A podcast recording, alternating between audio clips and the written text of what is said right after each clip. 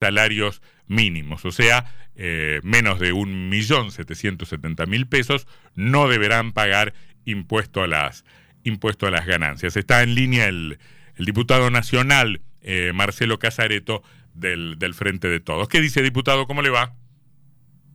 ¿Qué tal, Antonio? Saludos para todos. Eh, bien, a mí me pareció muy interesante lo que ocurrió ayer en la, en la Cámara de Diputados porque entrega muchísimos elementos para el análisis. En, en principio, em, ustedes lograron colocar a la oposición en, en una situación incómoda, ¿no? Y, y, y, en todo caso, creo que ni Milei ni Juntos por el Cambio eh, terminan absolutamente bien parados tras, tras la, la movida que ustedes hicieron al llevar al, al recinto esta discusión, ¿no? Sí, esto es un tema que viene hace muchos años. Eh, hace cuatro años atrás había 2.400.000 trabajadores pagando estancias y nosotros en este gobierno, a través de tres leyes y de seis decretos, fuimos subiendo los mínimos no imponibles y hoy están pagando 800.000 trabajadores.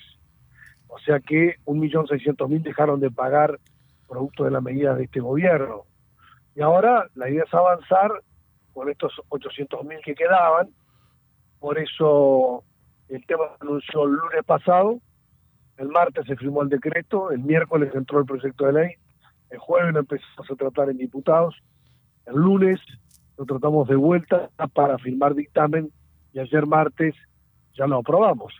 Así que es una buena noticia que 800.000 trabajadores dejen de pagar ganancias y que quede concentrado solamente como impuesto celular sobre los altos ingresos en un pequeño grupo de los que más ganan. También es bueno, perdón, bueno y esperemos que el Senado salga rápido. También es cierto es que aún tomando en cuenta la disminución de trabajadores que en este gobierno han dejado de pagar ganancias, también es cierto es que se puede tildar un poco de oportunista la medida, ¿no? Cercana a un proceso electoral y si se quiere hasta conceptualmente incompleta, porque eh, aunque los que quedan afuera del beneficio son salarios ciertamente muy altos, conceptualmente uno podría decir ningún salario, por más alto que sea, debiera tributar ganancias.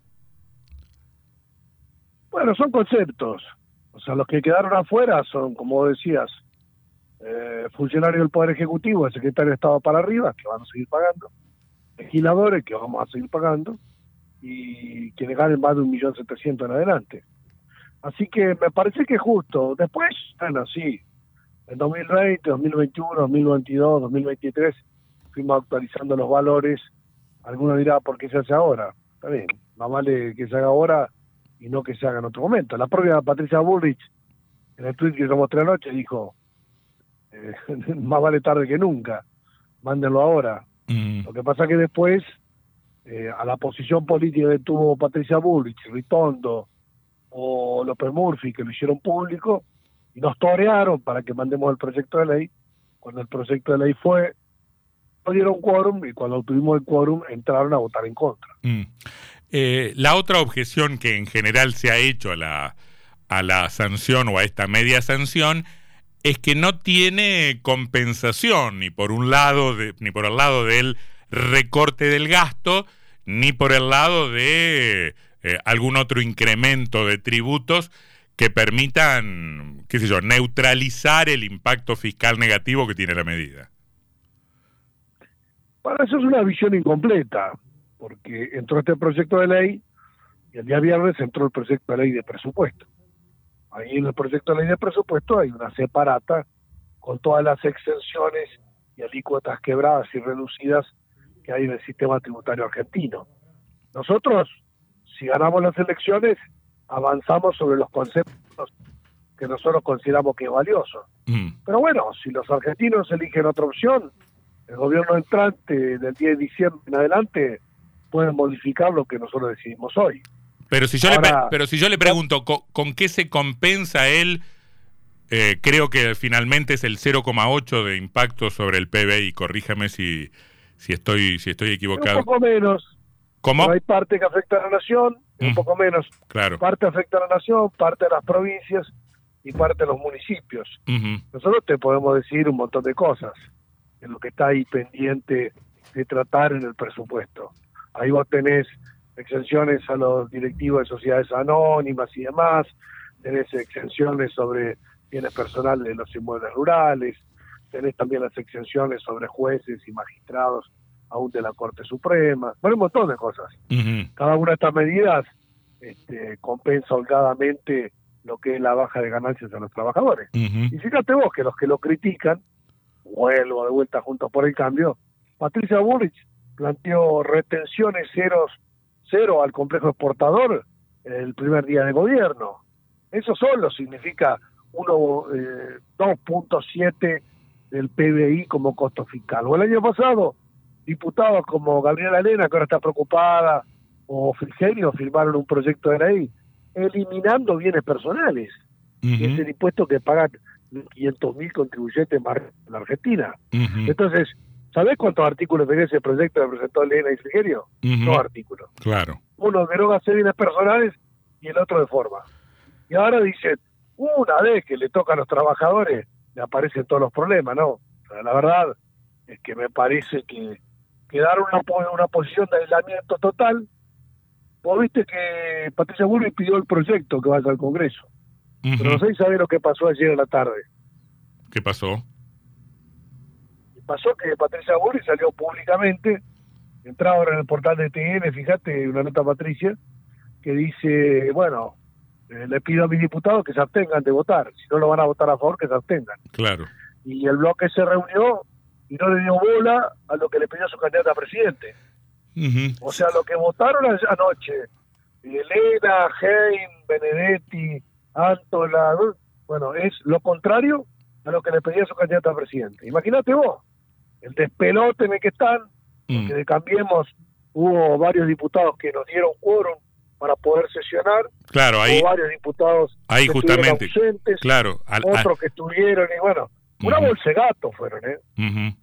Sí, sí, sí, sí. Eh, ahí eh, Macri dijo el populismo es contagioso en referencia a cuatro diputados, entre ellos Antola, que, que se sentaron para dar el quórum. Ahí hay una polémica porque dicen que en realidad el quórum ya estaba conseguido, pero no me parece particularmente relevante. Tampoco es cierto un argumento de, que creo que expresó Negri respecto de que lo que deja de ingresar ahora lo pagarán los, los informales con mayor emisión y eventualmente mayor inflación, porque lo que yo creo, y esto vale no solo para la oposición, sino también para el gobierno, que en todo caso la compensación tendría que ser mirando un poco el carácter muy regresivo del sistema tributario argentino. No, es que lo tengan que pagar los de abajo, alguna vez podrían pagar los de arriba, ¿no? Pero por supuesto, Antonio, eh, hubo algunos conceptos que yo en la comisión le contesté a Tetaz, a Expert y demás.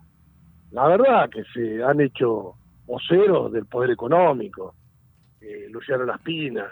Los tipos dijeron, no podemos hacer esto de bajar los impuestos a los trabajadores porque esto es inflacionario. Pero ¿cómo van a decir eso? Si querés miramos lo de Macri, si querés lo de ahora. Con Macri cayeron un 20% los salarios y sin embargo la inflación era del 54%. Y ahora mismo que tenemos una inflación, ¿alguien racionalmente puede decir que esta alta inflación que tenemos es producto de los aumentos salariales que se dieron?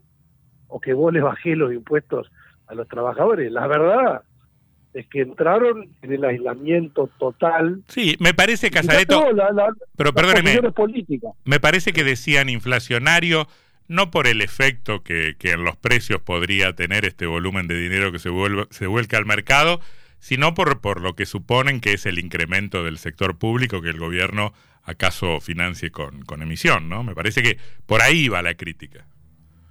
Por eso, pero te dicen, vos bajabas ganancias a los trabajadores, vas a emitir para financiar eso y eso es lo que genera inflación.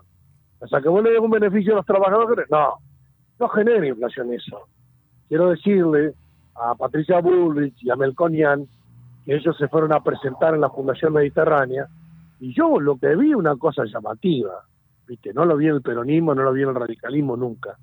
Que atrás aparezcan todos los carteritos de las empresas que lo están financiando. Que aparezca Arco, aparezca Frigoríficos Paladín y otras, todas las marcas que no sé si conviene nombrarlas, pero no, hay una fuerza política esté bancada por los grupos económicos que más han remarcado los precios, me parece que no va. Mm. bueno, eso es, en este momento del aislamiento, fíjate vos que desde otras visiones políticas, repasaste, calculo cómo se conformó el quórum ayer. Sí, con, con, con la ayuda, con la ayuda de algunos, de, de varios, de la izquierda, de, de, de algunos ra- todo, de radicales, de- Refrescale vos, la, vos cabeza política, digamos, ¿no? Ujú, O sea, del frente de todos, todos. sí, ¿ah? Sergio Massa presidente. En la izquierda estuvieron los cuatro. Están con Miriam Bregman presidente.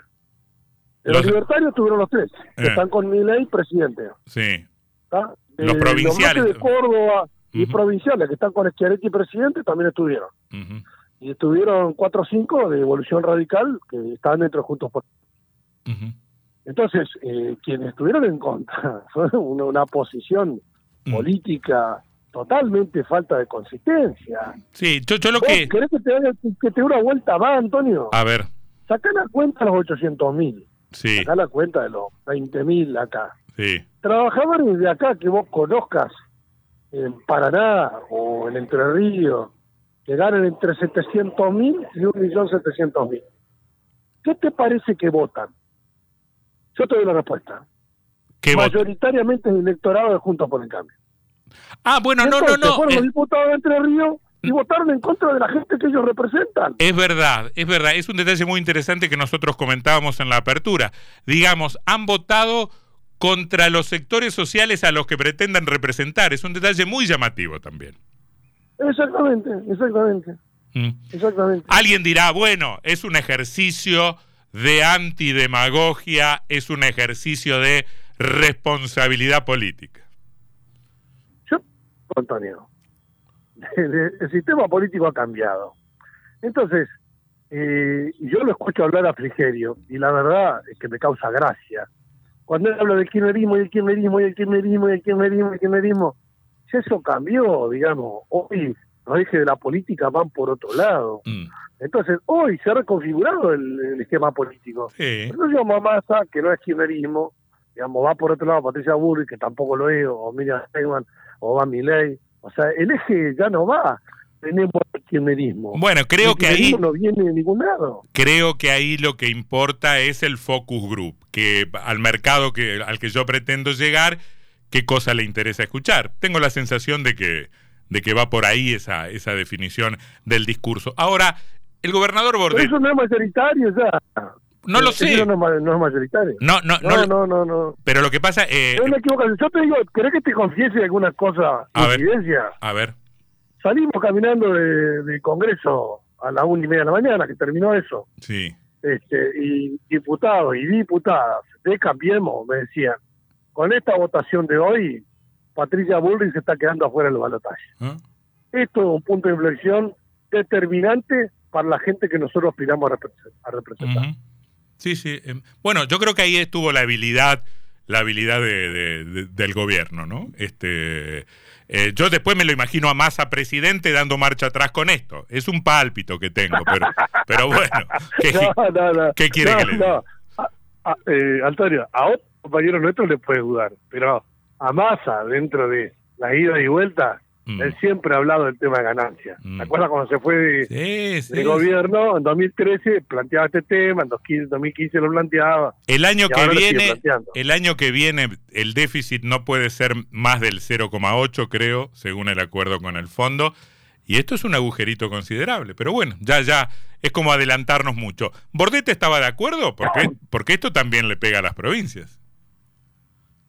Mira, yo viajé a Tucumán el sábado anterior, el viernes anterior, este, junto con Massa, que me invitó a que lo acompañe, y junto con Bordet. Éramos los dos centrorianos que estamos en Tucumán, en la reunión de los gobernadores. Mm, Ahí se habló entre todos los gobernadores y todos estuvieron de acuerdo en avanzar con eso. Por eso tuvimos viernes y sábado, y el lunes hizo la reunión con la CGT y, y bueno, y se disparó todo, ¿no? Muy bien, muy bien. Diputado Casareto, eh, le mando un saludo. Gracias por esta conversación. ¿eh? Bueno, muchas gracias. ¿eh? Hasta luego. El diputado nacional Marcelo Casareto del, del Frente de Todos. Em, a propósito